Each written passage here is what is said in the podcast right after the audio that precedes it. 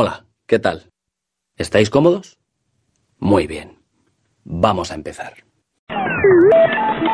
Distinguido público, les hablo en nombre de la marca Frimotor, concesionaria en España de licencias Westinghouse.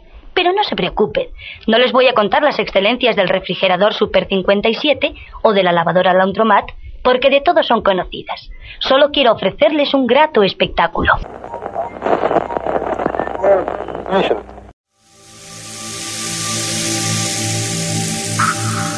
Hace dos millones de años, en la sabana africana, un grupo de criaturas pequeñas, parecidas a los primates, descubrieron las herramientas y la carne, y lentamente empezaron a evolucionar a partir de sus orígenes primates.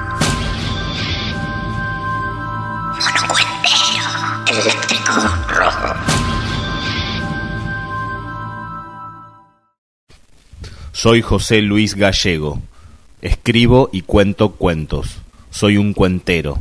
También hablo por un micrófono y meto temitas con la computadora y edito. Además mantengo a mis hijos, los limpio, los cuido, los riego, los lavo, los saco a pasear y también los siembro, los aplaudo, los soplo, los dejo que vuelen y además los plancho, los riego, los cuido, los meto en cajitas de fósforos, los hago empresarios, los veo partir, artistas, conceptuales, chiquititos como hebillitas y los llevo prendidos. Tengo siete mil millones de hijos y son todos ustedes, amigos, hermanos, pequeños glóbulos rojos que habitan en mí, en este hermoso y redondo planeta. El dios de los chiriguanos no fue muy amable con ellos. De hecho, fue un dios bastante fiaca. Lo único que hizo poner un chiriguano en la tierra y un gallo, no hizo otra cosa. Le ordenó al chiriguano lo que tenía que hacer. Él tenía que hacer todo. Tenía que hacer salir el sol, hacer salir la luna, darle de comer al gallo, crear las plantas. Mucho trabajo. El pobre chiriguano se dedicó y lo primero que hizo fue ponerse a dormir. Cuando de pronto, a la noche, el gallo lo despertó, diciéndole, Cómeme, cómeme, cómeme y lleva mi cuello a la montaña. Vamos, cómeme, cómeme. El hombre le hizo caso. Se comió al gallo y llevó su cuello a la montaña. Y ahí se escondió.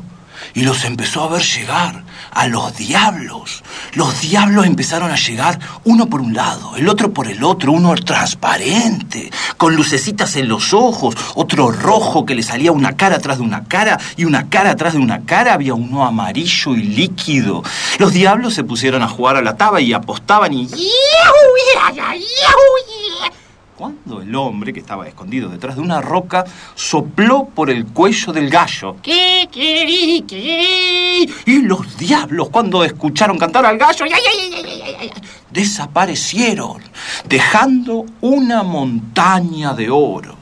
Y el hombre entonces agarró todo el oro y empezó a bajar de la montaña y ya se sentía un hombre orgulloso, estaba contento y tan contento estaba que empezó a imaginar a su madre, que tenía una madre, que tenía una casa y estaba yendo a visitar a su madre, cuando de pronto pasó junto a un charquito y lo vio nadando. Había un negrito del agua. Entonces agarró una moneda con un junco y se puso a pescarlo. Y ahí nomás, ni bien hubo puesto la moneda en el agua, agarró a un negrito que salió del agua y ni bien salió lo meó. Porque a los negritos del agua hay que mearlos, porque si uno los mea se quedan con uno para siempre. Y apenas lo hubo meado, el negrito le empezó a decir, yo le puedo presentar a la mujer más hermosa del mundo, la mujer más hermosa del mundo vive acá cerca nomás, yo le presento a la mujer más hermosa del mundo, usted se casa, le pone una cabeza de toro, venga, venga, venga, venga. Y entonces el negrito del agua fue tomando al hombre de la mano y lo fue metiendo en el charquito. Al principio parecía un charquito pequeño, pero ni bien iba caminando hacia el centro, era más profundo, más profundo, hasta que ¡flup! Se hundió por completo. Y empezó a bajar, y empezó a bajar, y el negrito del agua lo llevaba de la mano, iban cada vez más profundo, y el negrito seguía hablando abajo del agua y le decía... Y empezaron a bajar y lo que parecía un charquito era como un océano, un océano inmenso, profundo, negro, oscuro. Y el hombre bajaba y el negrito seguía hablando y cada vez más abajo, cada vez más profundo. Y ahí empezó a ver como en el fondo había un montón de luciérnagas bailando, como con tambores. ¡Bum, bum, bum, bum, bum, bum! Muchas luciérnagas. No eran luciérnagas, eran negritos del agua que estaban con antorchas abajo del agua, todos bailando. Y ni bien el hombre puso un pie en el fondo, se callaron todos. Silencio total. Vino un negrito del agua y le puso una cabeza de toro. Y ahí le presentaron a la mujer más hermosa del mundo, que era hermosa, completamente. Y le, trajeron comida, un banquete, el hombre estaba muy bien, pero pasó el tiempo y empezó a extrañar a su madre, esta que había creado cuando bajaba de la montaña.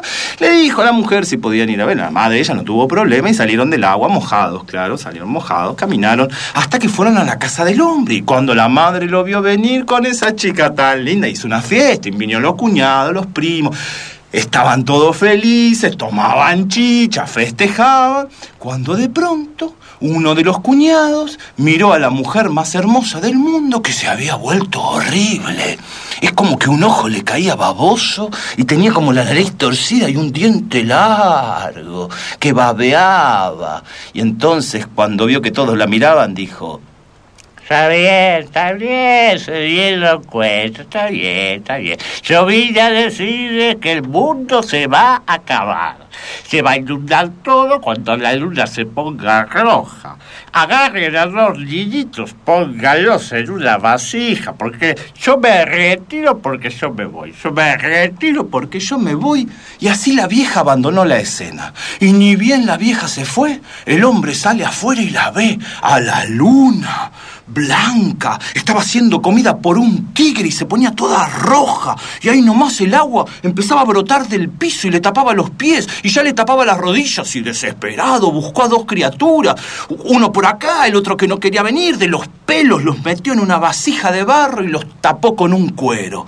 Y cuando logró tapar esa vasija, el agua lo tapó a él por completo y todos los que ahí estaban se murieron ahogados, excepto aquellos niños que viajaron en una vasija, flotando meses, hasta que un día las aguas bajaron y la vasija se asentó en el barro y el barro se, que, se secó y los niños destaparon el cuero y comieron de las semillas que había puesto el hombre y comieron de esos frutos y de esos frutos sembraron y de allí, de esos dos chiriguanos, un día que tenían mucho, pero mucho miedo, crearon a Dios. Y Dios, en agradecimiento, creó al hombre. Y de ahí venimos todos nosotros.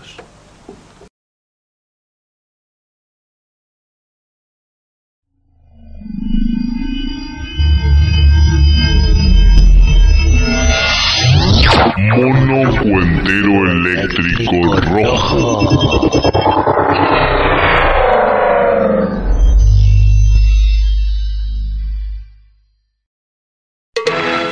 Que quieres ser millonaria.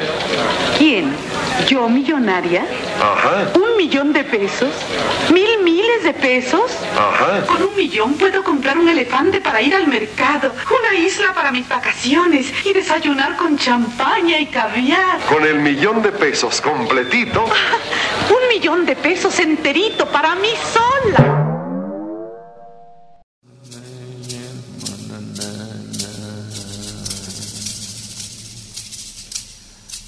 Hubo un tiempo en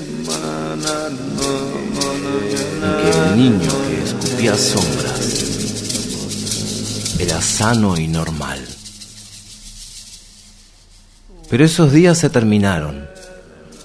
Una mañana en que el niño estaba con su ama de cría, con la sirvienta, y de pronto comenzó a arquearse, como lo hacen los perros en la terraza de una tía que todos tenemos en algún lugar de nuestra vida. Y el niño empezó a hacer un sonido como una tropilla de yeguas de baba que le caminaba por los pulmones y se fue formando en su interior un gargajo denso un espumarajo oscuro, verde oscuro, que afloró por las fauces diminutas del pequeño, salió por sus labiecitos azules y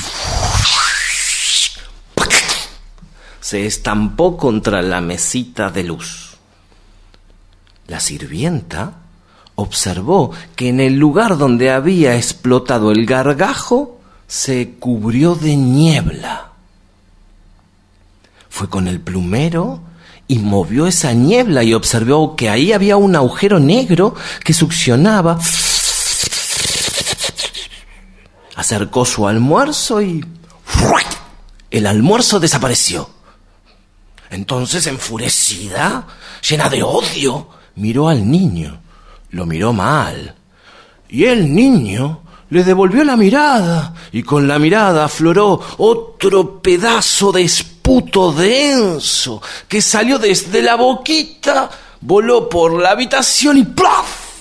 le dio en la cara, cubriéndola de humo y decapitándola. La sirvienta empezó a dar vueltas, vueltas sin cabeza por adentro de la habitación y dando vueltas, dando vueltas como un bailarín psicótico, salió de la casa y empezó a dar vueltas por la calle y la gente gritaba y daba alaridos y comentarios y chismes y esos chismes constantemente derivaron en una frontera infranqueable frente a la casa del niño. Por supuesto, los padres nunca regresaron. Pasaron cien años. Cien años en la casa solito, el nene solito. El centenario exacto del primer gargajo, ese día, tocaron a la puerta. El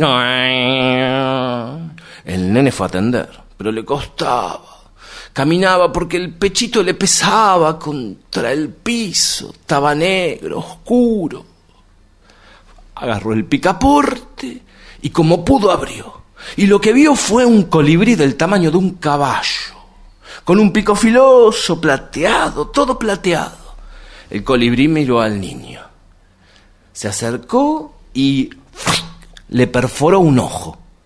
Extrajo el pico y del ojo del niño comenzaron a brotar sombras, sombras, sombras. Y el colibrí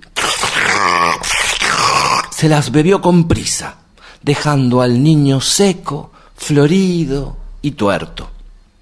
Luego comenzó a aletear y se fue volando. Y fue así que el niño, ahora limpio, sano, florido, sin un ojo, comenzó a caminar por la calle. Y caminando, caminando, comenzó a trotar, a trotar y a correr, a correr. Y corriendo pasó un alambrado, otro, y se fue así, corriendo por la pradera de la infinitud.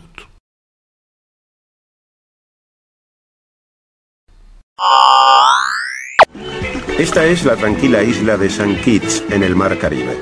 Hace 300 años se introdujo aquí el mono verde o tota, procedente del África Occidental, junto con los esclavos que trabajaban en la manufactura del ron. Algunos de los monos de esta especie que se escaparon de los campos de caña adquirieron el gusto por el alcohol al haber ingerido caña de azúcar fermentada. Hoy en día satisfacen su sed de alcohol asaltando los bares de la zona. Durante años se han realizado estudios sobre el comportamiento de estos monos para esclarecer nuestros propios hábitos de bebida. Y se ha descubierto que del mismo modo que varía nuestro gusto por el alcohol, así varía el del mono verde. Al igual que las personas, la mayoría de los monos verdes beben con moderación. El 12% son bebedores habituales y el 5% llega al estado de embriaguez. Aquellos monos que beben en exceso son mejores líderes y son más respetados por los demás monos. Mono entero, eléctrico, rojo, rojo, rojo, rojo. La mujer abeja. Y habla de un campesino, un campesino realmente pobre, muy, muy pobre, que lo único que tenía era su trabajo. Él trabajaba en los campos del arroz y ahí iba a trabajar todos los días y pasaba toda la jornada en ese lugar haciendo un trabajo muy duro y lo único que recibía a cambio por toda su jornada de trabajo era un puñado de arroz. Volvía a su casa, comía su arroz y al otro día lo mismo, a los campos. Karadian. El campesino se llamaba Karadian. Y una mañana, cuando iba a trabajar iba caminando, de pronto escuchó y observó un panal de abejas colgando del árbol. E imaginó la miel pasando por su garganta, deliciosa, y tomó con tanta delicadeza el panal de abejas que las abejas ni siquiera se dieron cuenta. Y lo llevó hasta su casa, lo apoyó en la mesa y se fue a trabajar. Igual que hacía siempre. Esa noche, cuando volvió, sintió el aroma. Faltaban cien metros para llegar a su choza y disfrutaba de ese olor dulce de la carne asada. Y cuando entró a la, eh, mesa, eh, había panes, había vino, carne asada, vegetales, un manjar frente a él. Y se puso a comer, y a tomar, y a comer, y tanto comió, y tanto tomó Caradian que se quedó completamente dormido. Cuando despertó, acostumbrado a la monotonía de sus actos, se fue a trabajar igual que lo hacía siempre. Pero esa noche, cuando regresó, pescado, había peces enteros asados, con vegetales deliciosos adornados y una jarra de vino de un color tan rojo. Y lo mismo, como, comió, tomó, bebió y ahí se quedó dormido, completamente dormido. A la mañana siguiente se levantó, emprendió el camino, pero decidió cambiar. Se escondió detrás de un arbusto y se quedó esperando. Entonces, de pronto, desde adentro de su casa salió la mujer más hermosa del mundo, ataviada apenas con un velo y un cántaro en la mano. A ella se dirigía a buscar agua al río. El hombre, cuando la tuvo cerca en su camino, salió del arbusto, la sorprendió, la tomó del brazo y le dijo ¿Tú has salido del panal? Suélteme, suélteme. ¿Tú has salido del panal?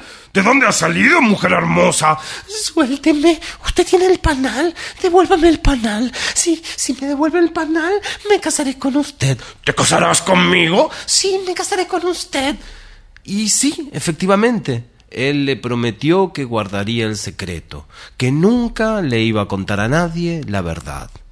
La verdad de que ella era una mujer abeja y vivían muy felices. Ella, manjares todos los días. El hombre empezó a engordar, no tenía que trabajar, empezó a cambiar. Su vida era increíble. Tuvieron un hijo, un nene hermoso, hijo, la verdad, una maravilla. Rojo, lindo, sonrojado, hermoso bebé. Decidieron festejar su primer año de vida. Y como ella inventaba manjares y el hombre tenía muchos amigos, los invitaron a todos, a los cuñados y a los primos, y armaron una fiesta, y tomaron y comieron, y alzaban al nene, y lo tiraban para arriba, y todos eran felices, y cantaban y bailaban. Y en un momento, ya casi llegando la madrugada, el hombre dijo Quiero hacer un brindis por mi mujer que hace la comida, que me hace feliz, que me dio este vástago hermoso niño y que además es una mujer abeja. Y en ese instante, en el lugar donde estaba su esposa, se escuchó un grito de angustia y apareció allí una abeja que voló por la habitación y se fue por la ventana. El hombre en un instante, al ver que se escapaba su amor, recobró la lucidez y se puso serio, tomó al niño una manta y empezó a seguir a la abeja por el bosque, por el bosque oscuro, y nevaba y hacía frío y el sol aún no había despuntado y la abeja se iba por el bosque y él apenas, apenas la podía seguir y llorar y decirle, mujer, mujer, hazlo por el niño, no me abandones, hazlo por el niño. Y así la siguió toda, toda la madrugada. Ya cuando el sol había salido, la abeja finalmente se metió en una pequeña casa de madera. Era parecida a una casa, pero muy pequeña, hecha de madera. Él entró con el niño en brazos, agachado, en cuatro patas, en esa casa tan extraña, y cuando estuvo allí si- siguió llorando y diciendo, por favor, mujer, hazlo por nuestro niño, hazlo por... Y tanto lloró que en un momento esa pequeña casita empezó a crujir, a crujir y a agrandarse y a estirarse, y las paredes de la casa se abrieron y se abrieron, y el techo empezó a subir, y todas las paredes se poblaron de millones de ojos, ojos por todos lados que los observaban a él y al niño, y de pronto apareció la voz de su esposa que le dijo, Está bien, está bien, está bien, lo haremos por el niño, está bien, está bien. Solo que esta vez yo, siendo mujer, cumpliré mi palabra. Yo nunca revelaré tu secreto.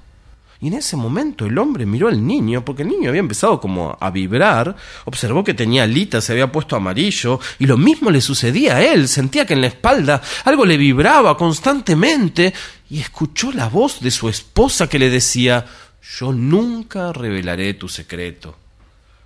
El secreto de que tú ahora eres un hombre abeja.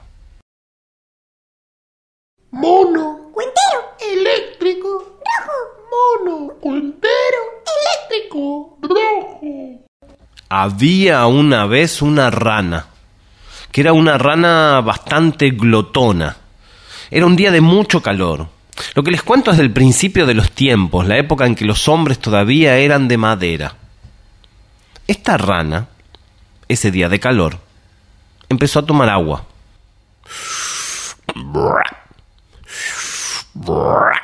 Y a medida que fue tomando agua, esta rana empezó a hincharse. Pero era muy glotona, tenía sed, hacía calor y siguió hinchándose y tomando agua.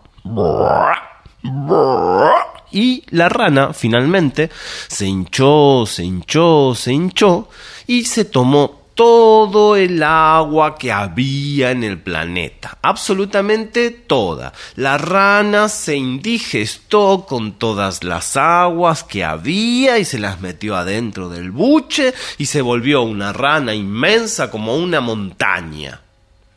La piel de la rana se estiró y dejó de ser verde, se volvió casi transparente. La rana era como una rana azul, inmensa. Los miraba a todos desde ahí arriba, con indiferencia, con los ojos hinchados, y solo atinaba a decir... Mientras tanto, en el río seco los pobres peces decían... Agua. No hay más. Agua. Y los monos, trepados a los árboles secos, masticaban hojas marrones y secas y decían...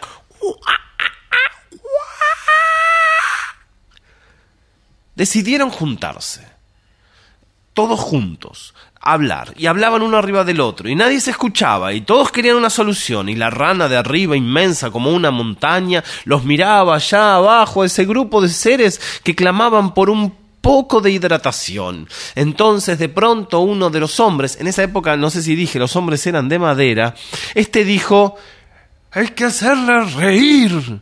Hay que hacerle reír, hay que, hay que hacerle reír. Empezaron a comentar todos y todos los animales juntos fueron a buscar maderas, tiraron abajo árboles, no les importó nada. La consigna era armar un escenario adelante de la rana.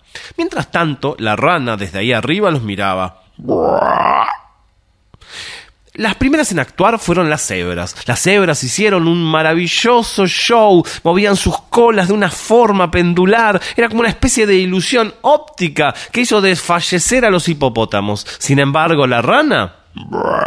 Nada. La rana era absolutamente indiferente y los veía como un grupo que se manejaba ahí abajo a sus pies y no le importaba nada. Mientras tanto, otro grupo de animales que no estaba de acuerdo con esto de hacerla reír, intentó una acción extremadamente eh, violenta. Tomaron a la jirafa y fueron todos juntos corriendo con la jirafa apuntando directamente a la rana con la idea de pincharla y así acabar con todo este circo. Sin embargo, la piel elástica de la rana se combó hacia adentro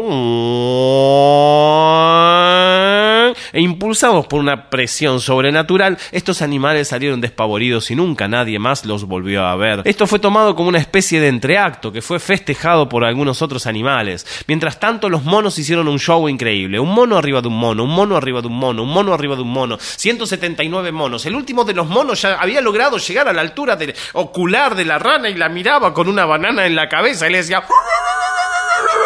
Y la rana, mientras tanto, los miraba con absoluta indiferencia.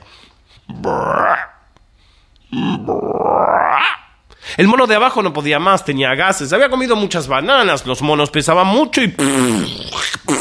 Una montaña de monos delante de la rana. Estaban cansados, hacía mucho calor y ninguno de ellos había podido tomar una sola gota de agua.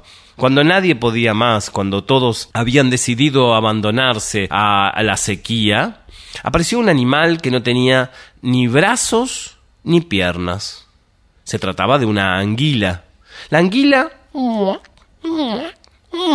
subió arrastrándose hasta el escenario y comenzó a hacer un baile delante de la rana. Era un baile muy particular, más o menos así.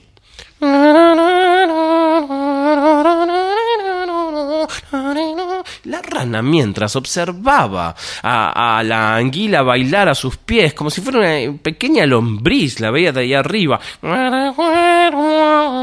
Pero algo, algo en, en ese baile produjo en la rana una especie, una especie de hipo, una especie de hipo. Dentro de la rana hizo... Y las paredes inmensas de la rana montaña hicieron... Y algo de eso le hizo sentir a la anguila que era el momento necesario para hacer una mueca. Imagínense ustedes entonces, mis queridos oyentes, una, una mueca extraña que puede hacer una anguila que de pronto miró a la rana y la rana cuando vio eso, algo estalló, algo se quebró, algo se rompió. Dentro de ella salió una especie de...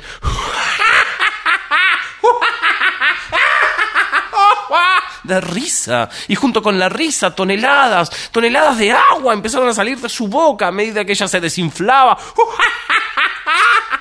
Y los animales abajo empezaron a bailar y saltaban felices. Veían el agua que llegaba y todos reían. Y se murieron todos, no, no quedó ninguno vivo, inclusive la rana tampoco sobrevivió.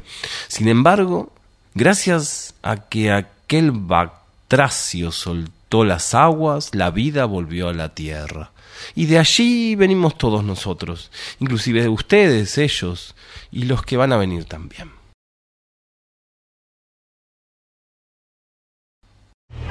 Ustedes ven, la salud del hijo es la alegría de los padres, pero esa salud depende sobre todo de una alimentación adecuada. Con Maicena, sus hijos se criarán robustos y sanos, créanlo. Maicena es práctica en cualquier fórmula culinaria para sopas, pescados, huevos, carnes, pollos, empanadas, salsas, cremas, bizcochos. Maicena, siempre la auténtica fécula de maíz americana. Pero recuerde esto, si en el paquete no lleva el nombre de maicena, no es maicena.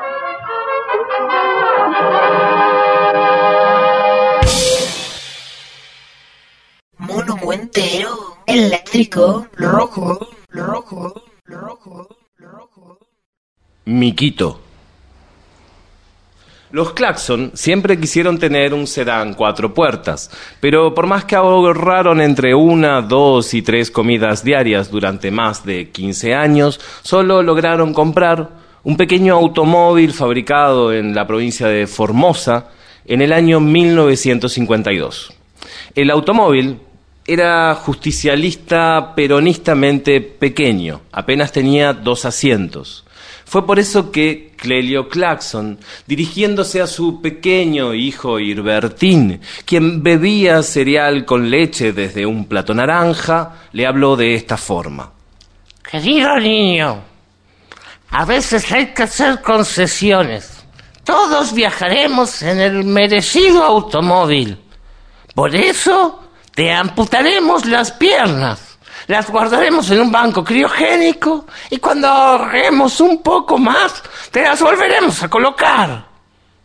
El pequeño niño Irbertín no comprendía el significado de la palabra amputar, por lo que continuó bebiendo su cereal con leche como si nada hubiera sucedido. La operación fue realizada con éxito y las pequeñas extremidades del niño fueron conducidas hacia el banco criogénico. Allí fueron recibidos por tubos de oxígeno líquido y mangueras y un extenso y profundo frío. Años más tarde, la familia Claxon logró ahorrar lo suficiente para comprar el merecido automóvil. Un sedán rojo bergamota, 15.000 kilómetros, cuatro puertas. Orgulloso, Clelio Claxon llevó a su hijo Irbertín el niño tullido era transportado en una carretilla amarilla. Ambos descendieron del automóvil y se dirigieron al banco criogénico.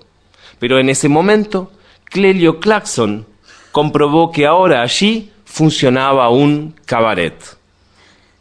La sala del enocinio estaba ambientada por una lamparita de 40 watts revestida con un tupperware rojo que impregnaba en el ambiente una atmósfera entre lúgubre y lasciva. Allí, dos caballeros eran seducidos por tres travestis, quienes le proponían jugar un juego mediante el cual debían invocar una naranja dentro de un bombachón de uno de los participantes. Clelio Claxon, de pronto, frente a esa escena, tuvo una profunda comprensión la materia con la que estaba construida la totalidad de su ser era el fracaso. Se observó a él mismo como un mendrugo de pan, deshaciéndose en un caldo de la existencia, de la idiotez. Entonces tomó a su hijo podado y lo arrojó al interior del local al tiempo que comenzó a gritar ¡Maldigo la idea que tuve! ¡Los maldigo a todos ustedes! ¡Alguien ha de pagar! Y en ese momento, Clelio Claxon extrajo una pluma fuente del interior de su chaleco, sacó el capuchón, tomó un vaso de whisky, lo bebió de un trago y con la base del vaso dio un golpe seco en la lapicera que había apoyado en su propia sien, hundiéndosela siete centímetros en el lóbulo pariental, provocándose automáticamente y efectivamente su propia muerte. El niño, que había rodado por la ferocidad del envión y los improperios de su padre, había quedado con los muñoncitos apuntando al techo. Todos los presentes rodearon al niño. La sensación que reinaba era una mezcla de solidaridad y asco, que no permitían ayudar a levantarse al pequeño, ni tampoco dejar de observarlo. Y de pronto comenzó a olerse, se comenzó a oler el milagro y con el sonido de un polluelo que rompe el cascarón, salió un piecito del muñón quirúrgico y del otro otro más.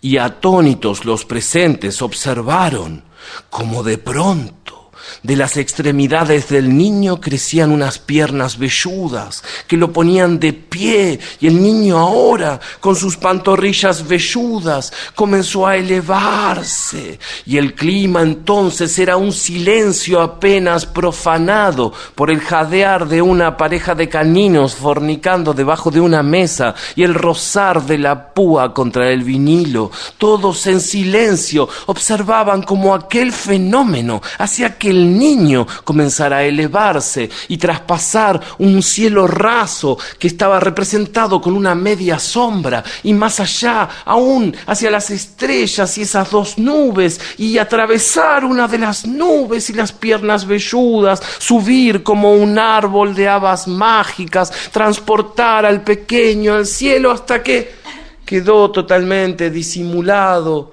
en la otra capa de la atmósfera. Las piernas oscilantes y velludas, y todos los presentes observando.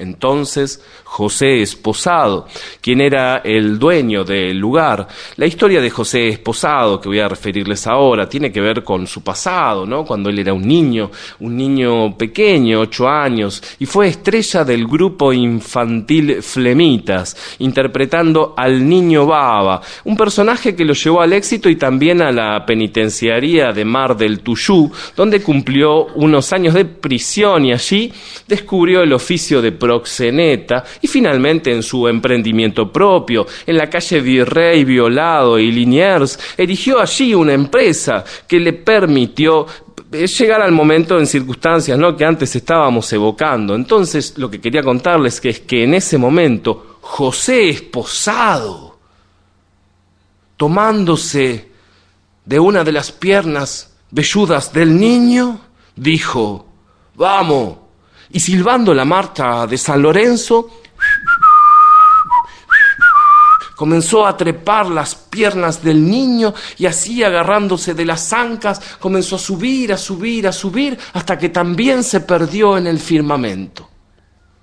Todos los presentes se quedaron absortos, observando en silencio media hora, un día entero, hasta que cuando estaba amaneciendo, uno de los travestis dijo, voy a buscar a José, y intentó treparse de las piernas del niño, pero éstas crujieron, como si hubieran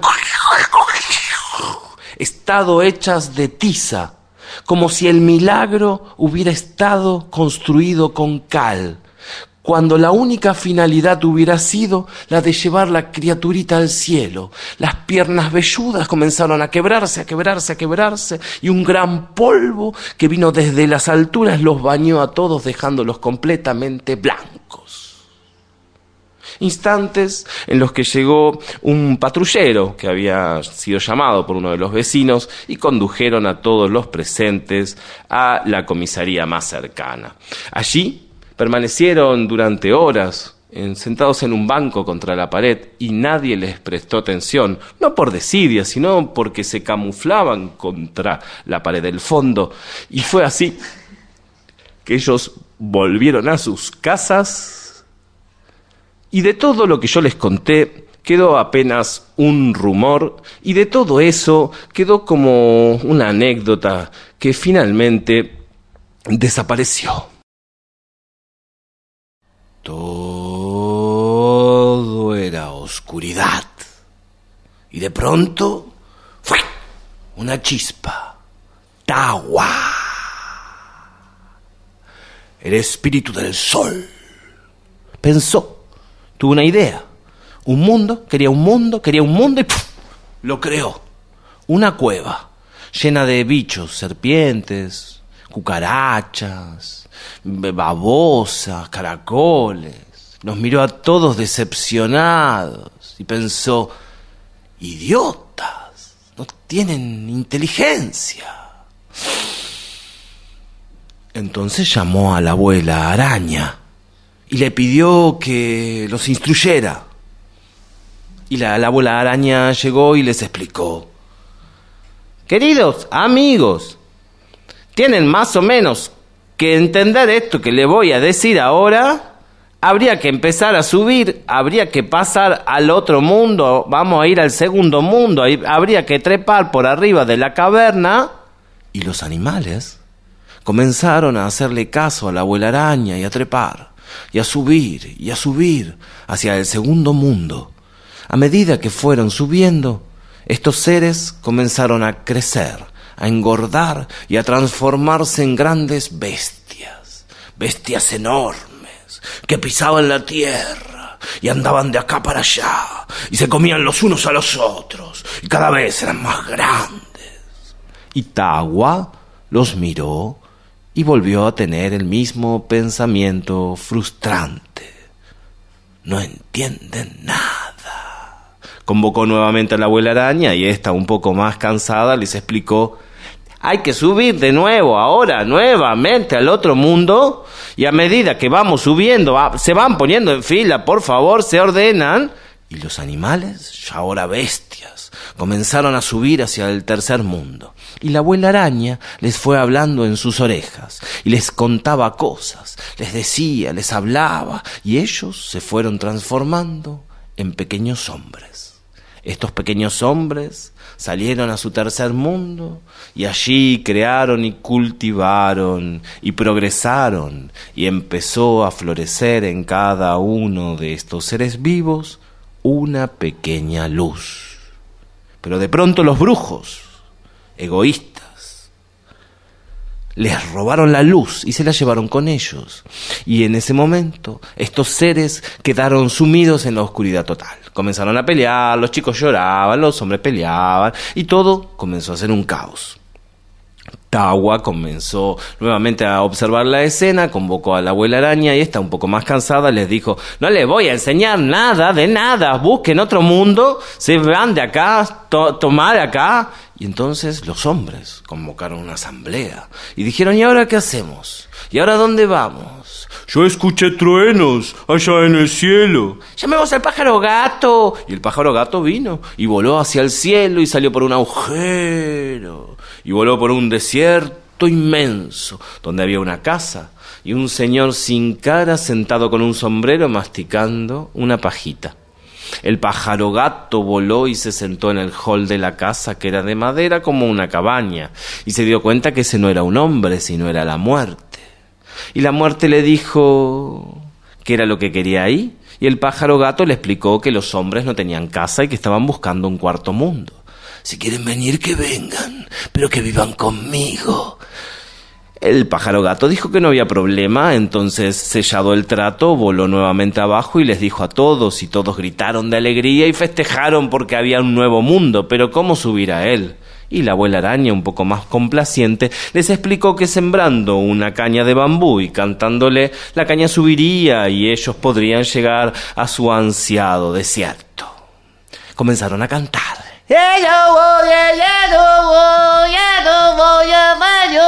Y a medida que cantaban, la caña subía. Pero cuando ellos paraban a respirar, en la caña se formaba un nudo y luego comenzaban de nuevo.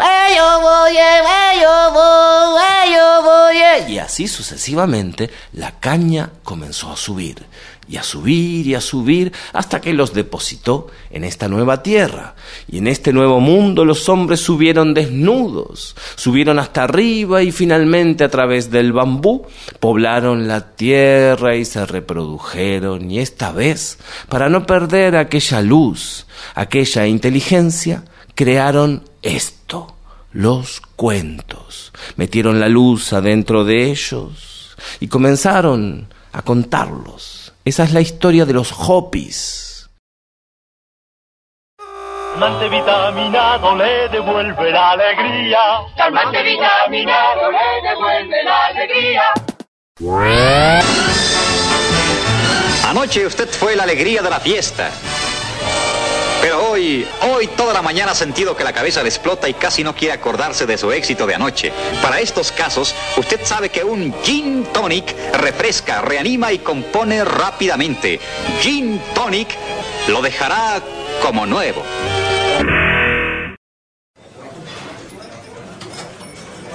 Mira, yo si te hablo, te hablo, viste, así, sin nada, que no me grabé, que acá no salga nada, porque yo no puedo salir a ningún lado, ¿entendés? Yo me juego, a mí me rompen el orto si yo salgo en algún lado con este tema. Mira, yo lo que te voy a hablar es un poquito del empresario este, de Fernando Rocchetti. El tema del, chabón es que en ese momento acá no se, no se usaban, ¿entendés? Lo que es la, producción de las series, era nada más de la capital federal, ¿entendés? Todos los barrios como Otamendi estaban perjudicados, no tenían su propia serie. Y en- el tipo la pegó con eso, ¿me entendés? Con el tema de la serie del, del, del fue El, el delfincito a su lado. La serie para grandes y para chicos que te hará entretener como nunca. De 17 a 18 en el canal 8 de tu ciudad. LR8, repetidora nacional Buenos Aires para todo Otamendi y Villa General Pueyrredón. El delfincito a su lado. Una serie para grandes y para chicos. Un delfín en apuros, unos amigos que lo quieren ayudar. La magia del verano no cesa. Divertite este verano de 17 a 18 en el canal 8. LR8, repetidora para todo. Otamendi, Villa General Pueyrredón. El delfín, a su lado. A su lado.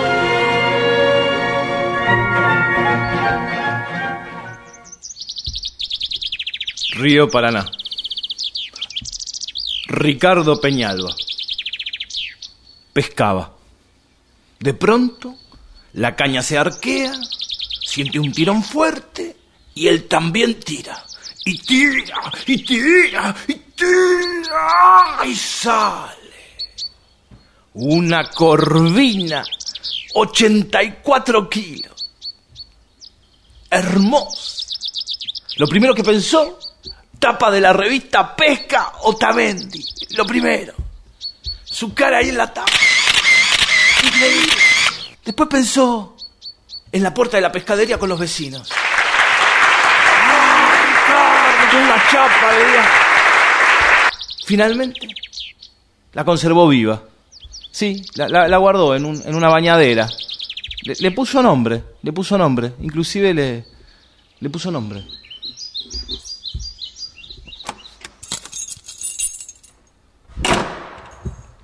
Leti. Llegué, Leti. Hola. ¿Cómo estás, linda? ¿Qué haces, Leti? ¿No sabes qué día hoy en el laburo? Está por aumentar todo, está cambiando la importación. Tan raro. Estás tan linda. ¿Cómo, es- cómo estás? Leti. Leti, me meto con los zapatos. Leti. Leti. Leti, qué linda pescada. Leti. Leti. Fruto de ese amor, un adefesio humanoide y alegre, que comenzó a crecer rápidamente. Ricardo lo tenía en una palangana, pero pronto fue un estorbo y finalmente lo abandonó en la casa de sus sobrinos. Los hermanos Peñalba vivían en la Ruta 7. Ahí tenían un rancho y él llegó de pronto con el adefesio envuelto en una toalla y les dijo que si no lo cuidaban Jesús lo iba a hacer mierda. Les dejó una pileta pelo pincho que había que ir después a agarparla y ahí creció. Creció entre sándwiches de milanesa. Ya era grande y casi hablaba. Cuando de pronto, una tarde, en la puerta de la casa de los hermanos Peñalba, estacionó Darío Beatriz, cazador de estrellas, con un ciclomotor Garelli. Les ofreció cambiarle la defecio por el ciclomotor. Los hermanos aceptaron gustosos, felices, y entonces se tomó un remis, el cazador de estrellas, y fue a verlo directamente a Fernando Roquetti. Dicen que cuando Fernando Roquetti lo vio, dijo, el delfincito a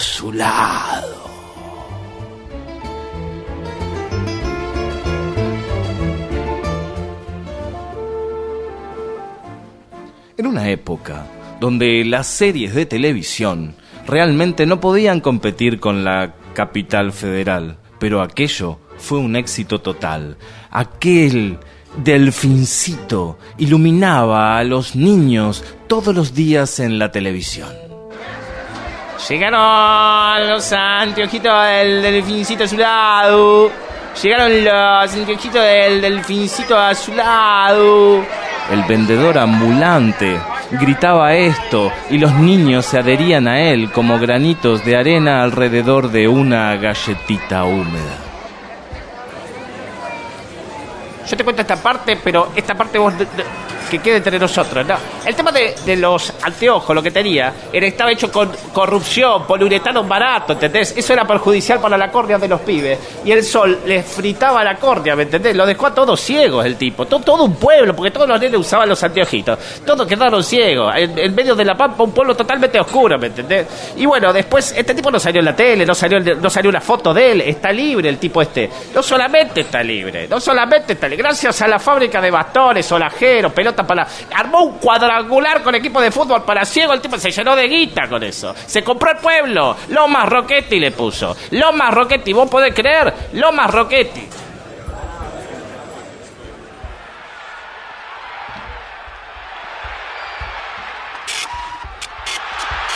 Arturo Irismendi lustraba la letterpress, la máquina que imprimía pequeñas perforaciones al papel. La lustraba como si fuera su novia. Había dos diarios en Lomas Rocchetti, un diario oficialista y un diario opositor. Los dos eran de Fernando Rocchetti. El diario opositor era un diario en braille. Aquella tarde, Arturo Irismendi, junto a la impresora, observó que había cometido un error. Había cambiado una letra, había cambiado una M por una S. Pero dijo, acá no pasa nada. Esto no pasa nada. Acá no pasa nada. El cuadrangular de fútbol para ciegos era un torneo realmente esperado en el pueblo. Aquel domingo competían dos equipos, el Deportivo Otamendi y el Deportivo Pija. En ese momento, en la tribuna eh, de Otamendi, de pronto, uno de los espectadores leía el diario y decía, muerte, muerte, muerte a los de Otamendi. No quieren matar, no quieren matar. Y en ese instante, todos los, los, ciegos que se encontraban allí cruzaron el alambrado, cruzaron el campo de juego y comenzaron a apuñalar y a prender fuego las distintas instalaciones, provocando realmente un verdadero caos que no solamente se, se extendió ¿no? a, toda la ciudad y empezaron a prender autofuego y fueron momentos eh, realmente difíciles donde eh, a la noche aquellas personas que no, no estaban acostumbradas a las sombras, eh, realmente fue un momento difícil. Por supuesto no para el doctor Fernando Rocchetti. El doctor Fernando Rocchetti, como era habitual en él, los días lunes, se alojó en el ala norte del hotel El Condorito, con un joven al que él llamaba el iluminado. Permítanme referirles entonces la historia de este joven.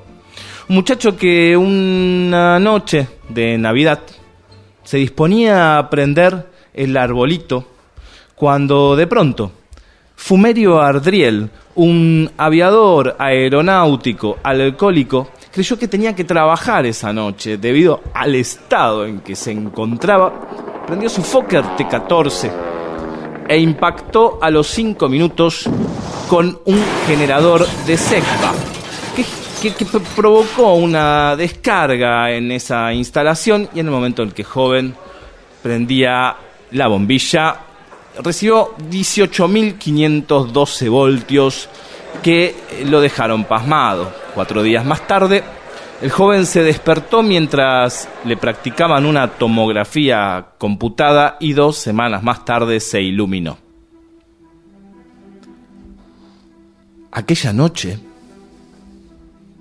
en el hotel, el doctor Fernando Rocchetti acariciaba al joven y observaba que cuando pasaba su mano por la epidermis, la piel del joven se encendía de un color verde fluorescente. Y él le decía, iluminame, pibe, iluminame.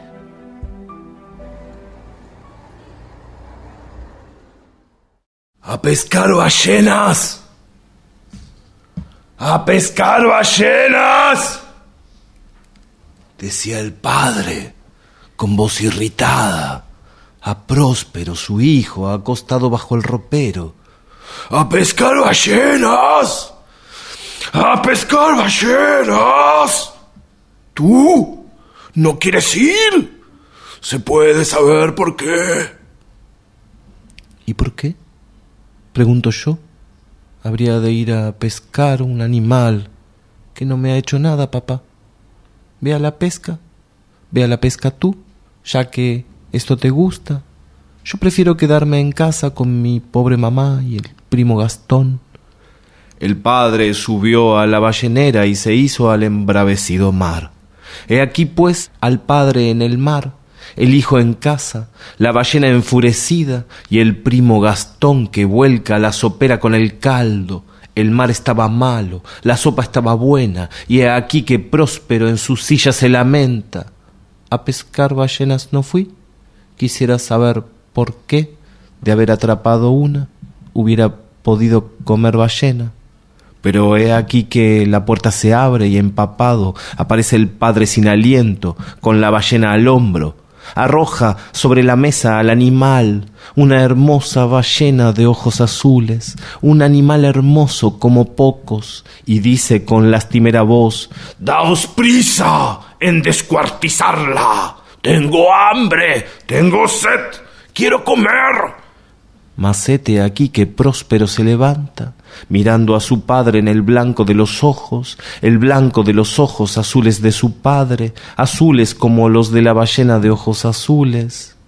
¿Y por qué habría de despedazar yo a un pobre animal que no me ha hecho ningún daño? Paciencia, renuncio a mi parte.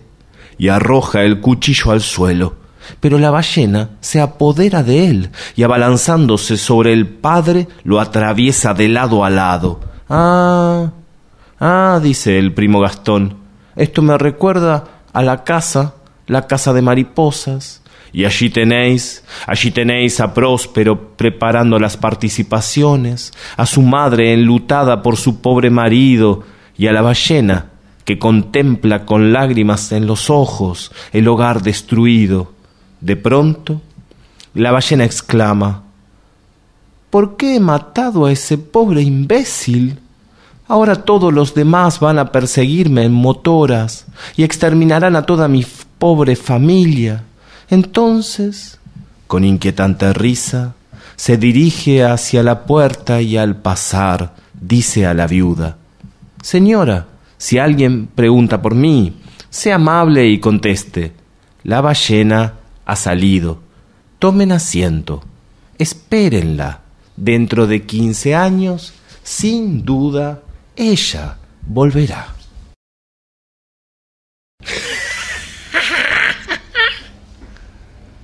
A través de la mirilla, las dos testigos de Jehová parecían hongos alucinógenos.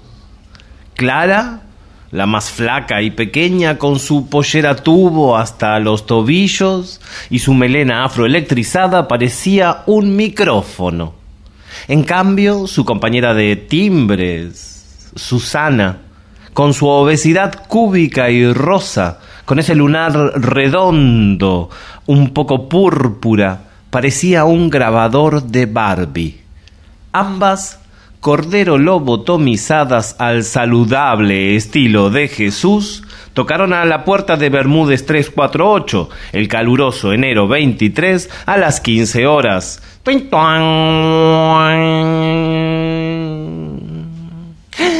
Pero qué temprano, pero qué temprano. No las esperaba, no las esperaba. Dijo mientras abría uno tras otro los cerrojos de la puerta un total desconocido, con cara de ningún sano juicio y botas negras hasta la rodilla y un guardapolvo blanco, pero que estaba manchado, con sustancias de rara procedencia. Este abrió la puerta, observó a las dos testigos de Jehová y les dijo, ¡Pasen, pero, pero, pero pasen, no se queden ahí, adelante, adelante, adelante. Y tomándolas del antebrazo, las hizo entrar con una especie de pase, como si se tratara de un baile subacuático. Las dos hermanas entraron, cerró la puerta de un portazo y las empujó levemente con los hombros hasta llevarlas como si fueran un rebaño hasta el recibidor donde había solo un mueble, un cajoncito de cerveza sobre el que se sentó y les dijo ¿A qué vinieron?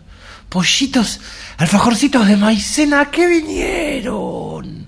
Entonces, Susana acomodó en el orden de costumbre las 165 palabras de su apacible droga verbal.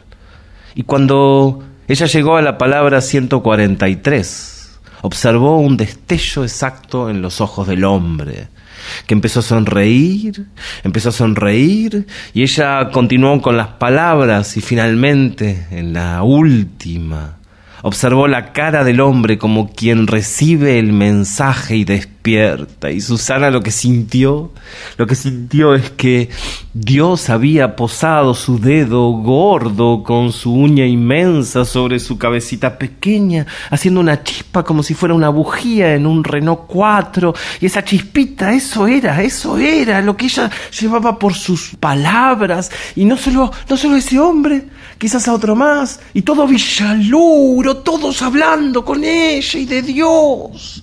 Sin embargo, el gesto del hombre no concordó con lo que dijo a continuación. Es viernes. Hay que tomar el té, ¿no? Y desapareció.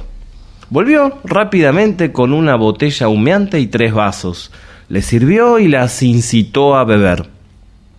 Clara y Susana, que de por sí genéticamente eran lentas, tenían miedo y bebieron.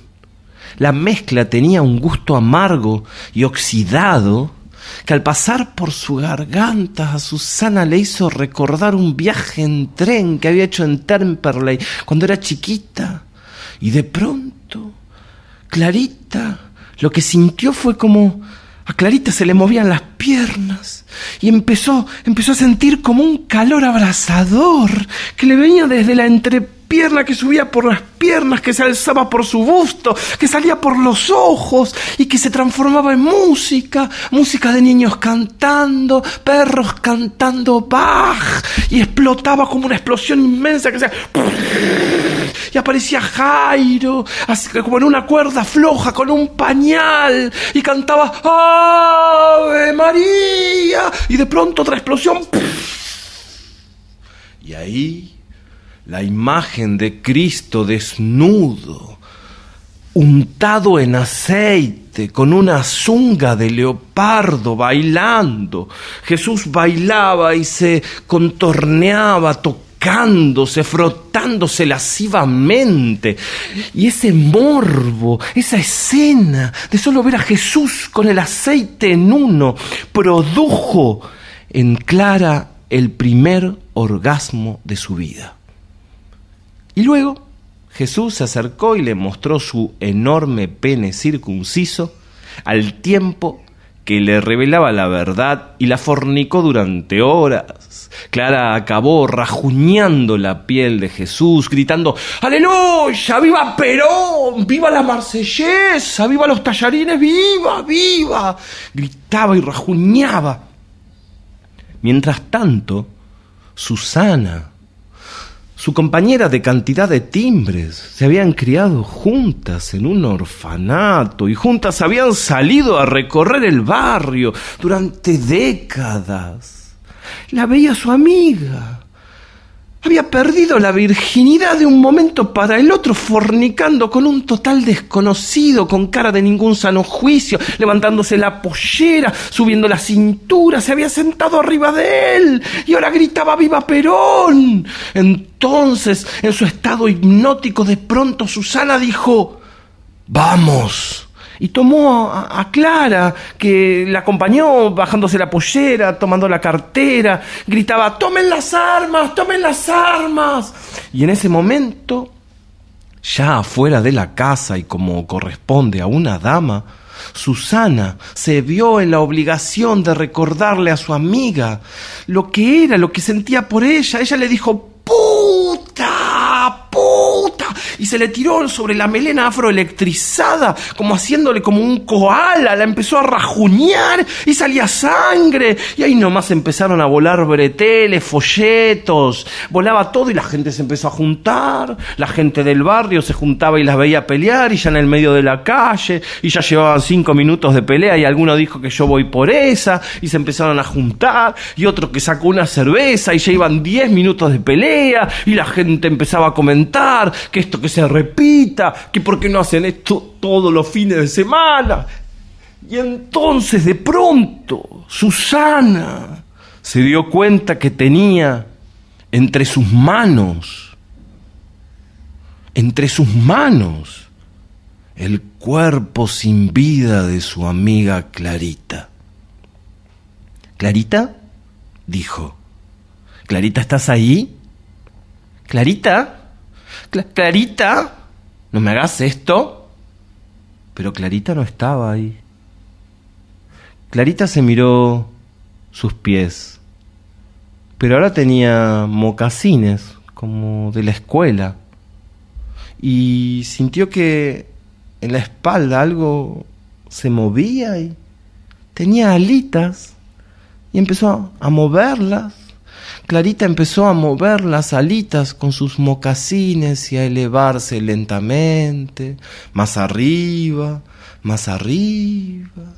Y Clarita subió y desde allá arriba vio cómo llegaba el patrullero y vio a su amiga. Todos eran como una multitud pequeña y Clarita seguía subiendo. Y desde allí arriba le pareció que todo el tumulto, el patrullero, la ambulancia, tenían la forma de un signo de interrogación, que en la perspectiva apenas medía dos centímetros.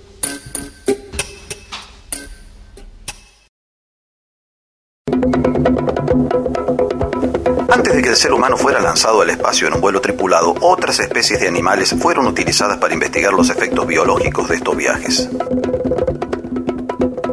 Al menos una decena de perros y monos entraron en órbita antes de que lo hiciera un ser humano. El primer vuelo se hizo con una rata. Queríamos ir a algo mucho más importante. A un hombre pequeño. Un hombre pequeño es un mono. Hecho poco conocido, el 23 de diciembre de 1969, Argentina se convirtió en el cuarto país del mundo en enviar un mono al espacio. La mañana en que el- colocamos el cohete en la rampa de lanzamiento, con el mono Juan en su interior, era una mañana muy diáfana, muy linda. El mono, durante el vuelo, iba a ir respirando, iba a ir transformando ese oxígeno, exhalando anhidrido carbónico. Por un pequeño vidrio nosotros lo mirábamos y bueno, eh, era la preocupación de decir ojalá lo podamos recuperar vivo.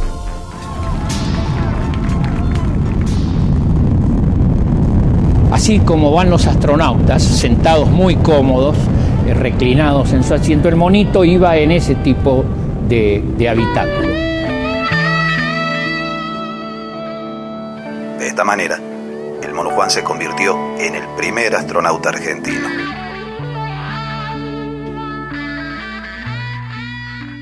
Mono entero, eléctrico, rojo, rojo, rojo.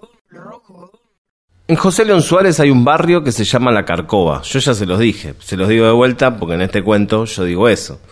Este es el cuento de Viruta. Viruta es un pibe que se llama Julián y le dicen Viruta porque tiene la cabeza, el pelo como si fuera una virulana. Él vive con su papá y su mamá y su papá es mecánico y trabaja en Longchamps y tiene más o menos tres horas de viaje y se toma tres colectivos para ir y tres colectivos para volver a su casa. Y cuando el papá de Julián, de Viruta, vuelve a su casa, no es bueno acercarse a él. Los domingos a la mañana es maravilloso, pero cuando él vuelve del trabajo es mejor no estar cerca. Y es por eso que Julián se va a la canchita. En la canchita, en la Carcova, dicen que eh, está el lobizón, está la llorona eh, y todas esas cosas que dicen los pibes. Pero Julián sabe que eso no es verdad porque él suele pasar las noches en la canchita y en la canchita no hay nada. A veces pasan cosas, de hecho una vez pasó algo. Julián estaba en la canchita y de pronto escucha una vieja que dice, Viruta, viruta, viruta. Y entonces Julián levanta la mano y dice, acá, señor, acá. Viruta, pero. Pero Viruta es mi perro, querido. ¿Vos quién sos? No, señora, yo, yo soy Julián, le dice. ¿Qué haces acá, querido? Vení conmigo, vení a tomar una sopa. Vení, vení, vení, vení, vení, vení, vení, vení. Sopita con grasa. Vení, vení, vení, vení, vení. Y así lo fue llevando hasta su casa. En la Carcova no hay calles por donde pasan los autos, salvo un par, sino pasillos. Y los pasillos se van conectando con las casas, que algunas son de ladrillo y techo de chapas, y otras son de eh, madera y techo de lo que venga. Y esta casa, la de la vieja, era una casa que era media de trapo. Tenía un par de lonas, un par de tablas, Pero cuando Julián entró siguiendo a la vieja, se dio cuenta que adentro la casa era inmensa, gigante, y tenía paredes decoradas con papeles, estaba lleno de dibujos. Era un lugar hermoso y una mesa larga. Entonces la vieja le sirvió un pedazo de pan con grasa y le trajo sopa. Y Julián tomó la sopa caliente y miraba los dibujos. Y de pronto la vio a la vieja que se había ido hacía un ratito, la vio vestida como se visten los artistas, con un sombrero y se había puesto como un mameluco y tenía unos lienzos y una trila en la mano, con un pincel en la boca que se lo sacó y le dijo, Te puedo pintar, ¿no? y entonces Julián le dijo que sí y la vieja se puso con la paleta, con el pincel, a retratar a Julián, que se fue quedando quieto hasta que en un momento tuvo un poco de sueño y ya le pintó como irse de ahí. Y la vieja le dijo, "Shh, un poquito más. Y lo último que sintió Julián fue como un poco de sueño y de pronto estaba ahí en el papel, atrapado y no se podía mover y la vio la vieja que decía, Esa y lo pegó en la pared. Lo pegó en la pared con todos los otros nenes que estaban pegados en esa pared, todos dibujados, todos atrapados por la eternidad, en un barrio oscuro, en un lugar que pocos conocen. Pero así, como viene la mala suerte, también viene la buena suerte. Y la buena suerte vino en forma de viento.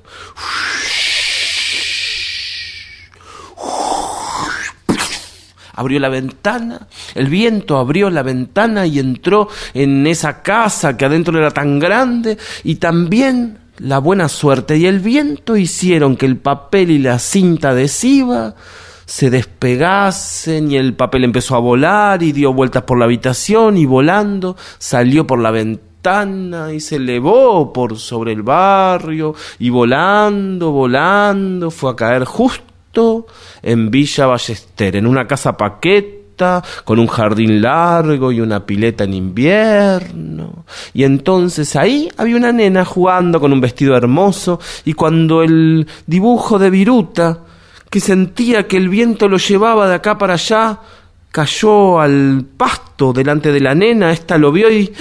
se enamoró de ese nene tan lindo. Y entonces lo abrazó y lo llevó a su pieza y lo puso en la cama y estuvo abrazada, pero tuvo que ir al baño y lo dejó ahí.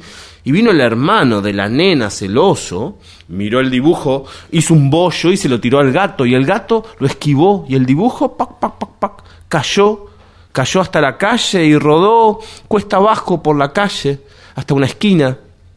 En esa esquina había un hombre que miraba al cielo porque tenía que tomar una decisión que nunca había tomado en su vida y de pronto miró el bollo en sus pies, lo abrió, había un nene como su hijo y entonces dobló el papel y lo volvió a doblar y, así fue armando un avión, un avioncito y lo tiró al cielo y se lo quedó mirando y el viento volvió a llevar ese avión nuevamente a la carcova, al barrio, a la villa, al pasillo.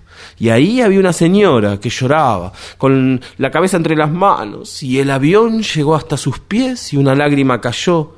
Era la mamá de Viruta, y cuando la lágrima cayó el hechizo quedó desarmado y el nene salió desde el papel y su madre lo vio a su hijo ahí adelante y de pronto lo abrazó y quedó abrazada con él y le dijo que nunca más lo iba a soltar. Pero él le dijo que había que salvar a los otros pibes. Y de hecho fueron todos juntos. Hay algunos que dicen que usaron una cebolla para hacerlos llorar, pero no, la verdad era que cuando entraron a esa casa y veían los dibujos después de tantos años de buscarlos por todos lados, era natural que los abracen y de ahí los pibes salían y dicen que a la vieja le dieron perpetua y que está ahí con pintando siempre sola, pero que ahora el único modelo que tiene parece que es un espejo o algo así. Mono entero, eléctrico, rojo, rojo, rojo.